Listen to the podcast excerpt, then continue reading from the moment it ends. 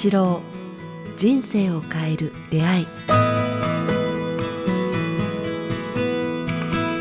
こんにちは、早川洋平です、北川八郎人生を変える出会い。この番組は、ポッドキャストと YouTube でお届けしています。チャンネル登録と番組のフォローをよろしくお願いします。よろしくお願いします。はい、先生よろしくお願いします。さあ、えー11月に入りましたが、えー今日はですね、えーご質問をいただいています。先生、あ早速、えーご紹介しますね。はい。えー68歳男性の方からいただいています。えー北川先生、早川さん、はじめまして、えー暑さも和らぎ、外での活動が楽しい季節になりました。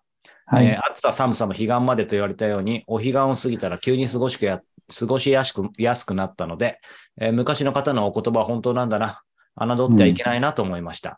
はい。さて、えー外での活動とは、つ庭での土いじりなのですが、たまに先生の動画にも素敵なお花や、えー庭の草木の話が出ますね。ああ、そうですねえ。ー私は40代の頃に突然サボテンの魅力に引き寄せられ、退職後の唯一の楽しみになっております。えーもしよろしければ、えー先生が育てていらっしゃる庭の草木についてお話しいただけないでしょうかということでですね、はい。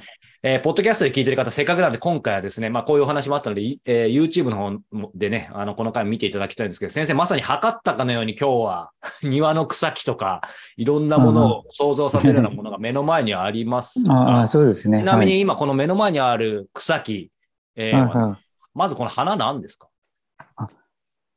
これ、これ、はいこれはコスモス。ああ、コスモス。それも庭に咲いてる。ああ、庭にいっぱい、ここからいっぱい、写真、外に向ければ、はい。いっぱいコスモスと、いろんな色のコスモスが咲いてますね。うんうんはい。そして、で、これは、はい。はい。は いあ、柿ですね。もうトマトかと思いました。もうあまりにカラフルで、つやつや。で、これがすごいんですよ。ここれがううち、うちの栗、工房、楽譜大きくないですか？大きい。普通の栗は、ここれぐらいなんですよ。ここれぐらい。はい。これぐらいなんですよね。3倍ぐらいあのこれで、これぐらいあるんですよね。こうえちょっと卵、卵に大きいぐらい。卵よりも、普通の卵よりも、このあれが高いです。普通の卵はね、49グラムなんですね。あ大きいので重い50グラムなんですけど、これは今54グラム。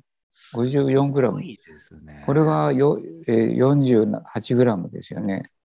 だから、はい。全部、全部大きいんです。こう全部こう、こうこんな風に。うわー全部を、ぜひ映像で見てうちください。の、そう、だからみんなあの、昨日楽神会ってやったんですけども、はい。みんなに配った、配りましたねうん。これが50、最高で54グラム、これが50グラム。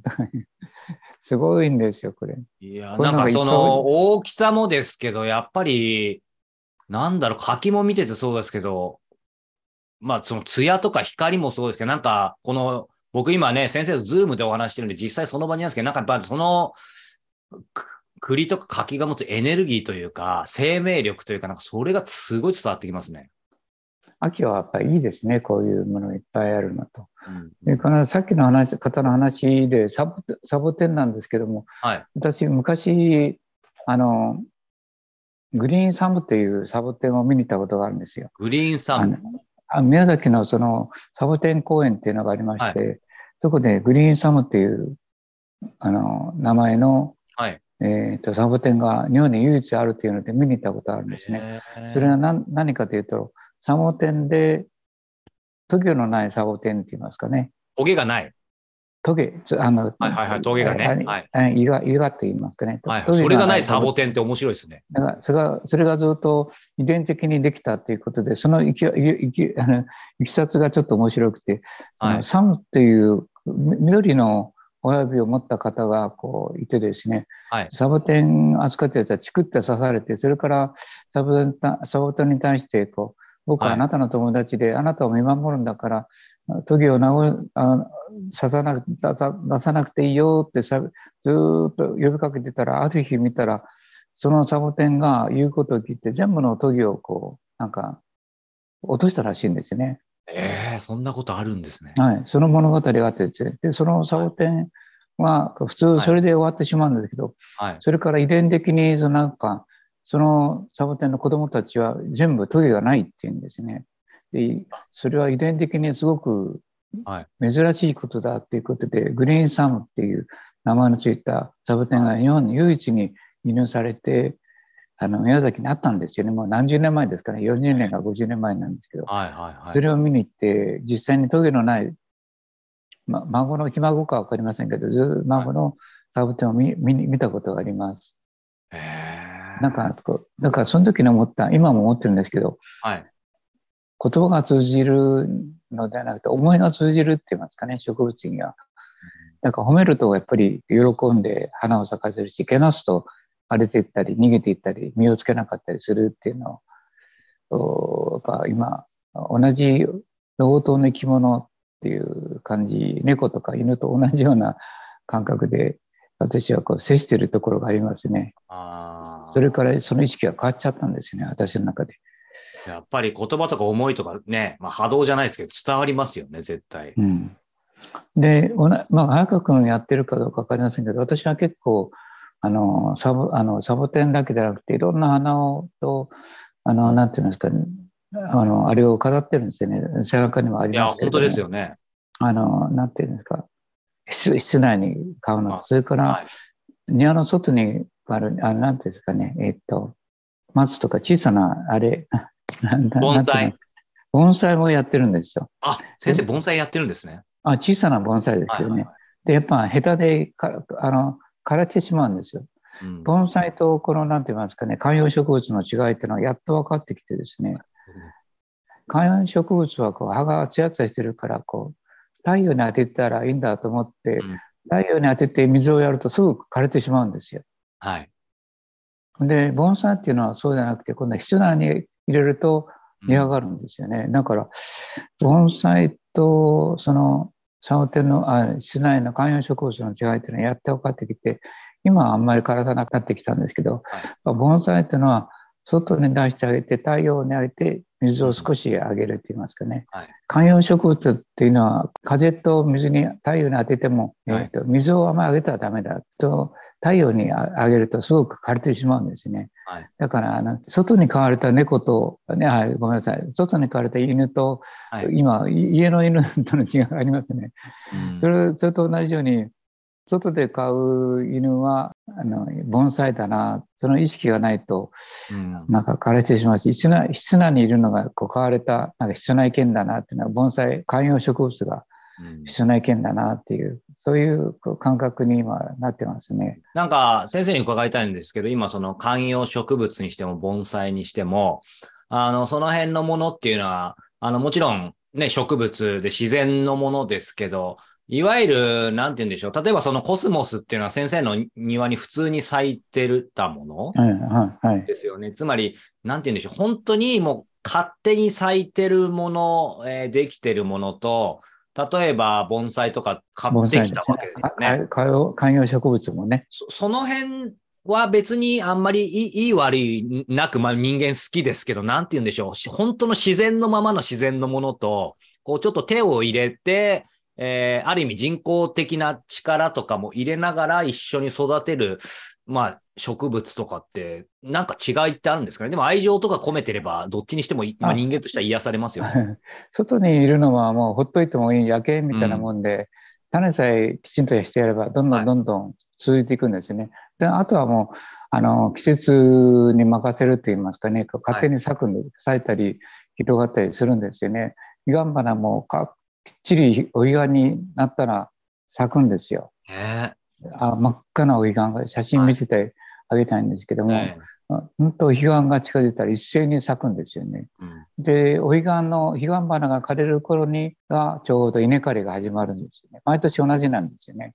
うんアジサイの植物っていうのはそういう季節を自分のカレンダーも何もないのに季節を自覚して生きているっていうこう素晴らしさがありますね。はいはいはい。観葉植物や盆栽はあの猫とや犬と一緒で人間が餌をやらないとダメみたいなもんで、構ってあげないとダメなんですよね。うんうん太陽に当てっぱなしだったとか、水をあげなかったら枯れてしまうんですよね。それがなんか面白さと、その育てる親心、愛情っていうのがちょっと違いますね。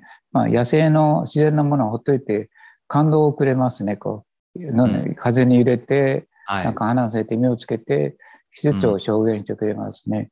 で、うん観葉植物っていうのはやっぱ、季節は感じさせなくてこう人間が育てるものですからあ人間の親切、親心、育てる子、子供と同じような育てるメダカやそういう魚と一緒の同じような育て方をしないとこういけないっていうか、うん。だからそか外にいる植物たちは我々に季節と感動をくれますね。ああ、そうですね。で、中にいる観葉植物と盆栽はこう我々の愛情の成果っていう感じがします確かにね。うんなんかその矢印の向きというか、そこの辺がちょっとね、ど、ど、違っててどっちも素敵です。そうですね。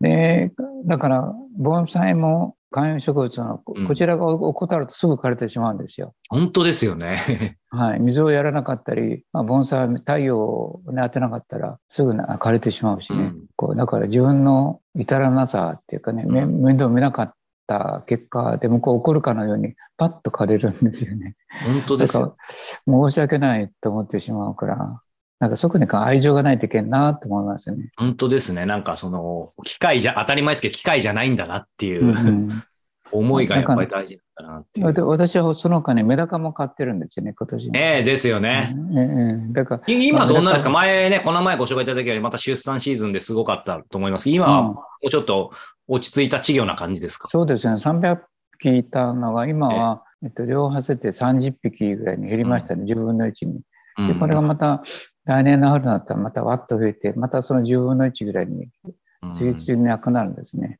で、交配交互を繰り返して、いろんな色のメダカが出て、まあ、だいたい2年ぐらいで親が亡くなっていく。ちょっと悲しさありますけどね。2年間ね、2年半で入れ替わりますね。でもそのメダカカの中にやっぱりなんか生命のサイクルが、なんか全ての世界がある感じですね。今の話聞いてるとはい、ね。本当、綾香君にとか皆さんに見せてあげてるけど、メダカ1ミリ以下の本当に小さな、こう、生まれたら小さいんですよね。1ミリ以下みたいな。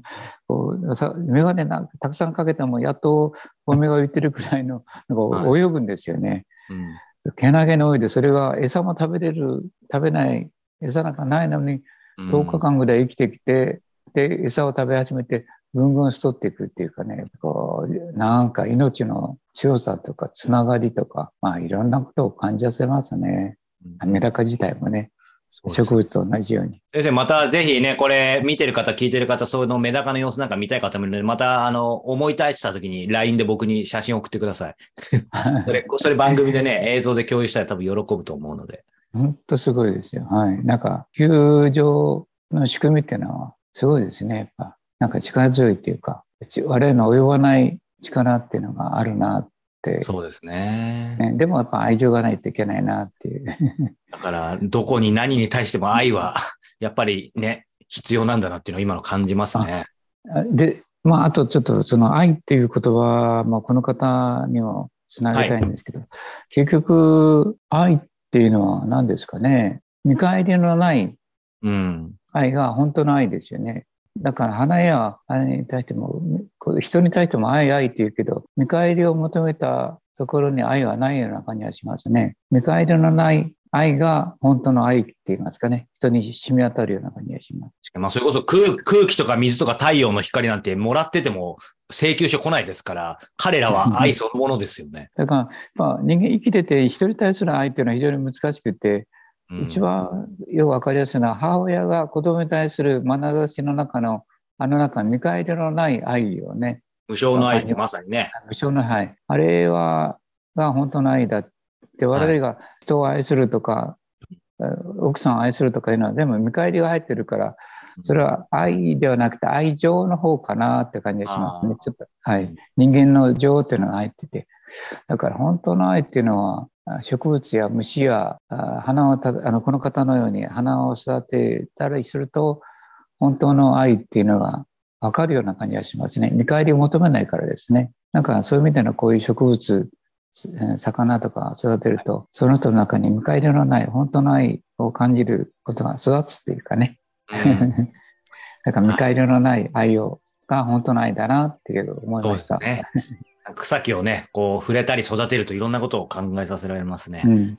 はい。ありがとうございます。さあ、えーこの番組では引き続き皆様からのご質問、ご感想を募集しております。えー詳しくは、えー北川先生のホームページから、えーお寄せいただけたらと思います。えーお知らせです。えーもう間もなくですね、えー11月10日に、えー佐賀で断食会が、えー開催されます。えーはいせっかくなので皆様ぜひですね、えーご参加はいいただけたらと思います。はいそして、えー同じく今月22日から26日、えー原画えー作刀展、光の小道原画と、えー暦の写真、えー売りたくない陶器一品展ということでですね、えー先生の、えー貴重なね、えー陶器、えーそして、えー原画、えー暦の写真、カレンダーの写真ですね、えーが、えー展示されます。え購入することもできますので、えー貴重な機会ですので、まあ、東京でね、久々の開催となりますので、えーこちらもぜひ、えーお越しいただけたらというふうに、えー思います。これ、北川先生も、えーはい各日にいるんですか？あ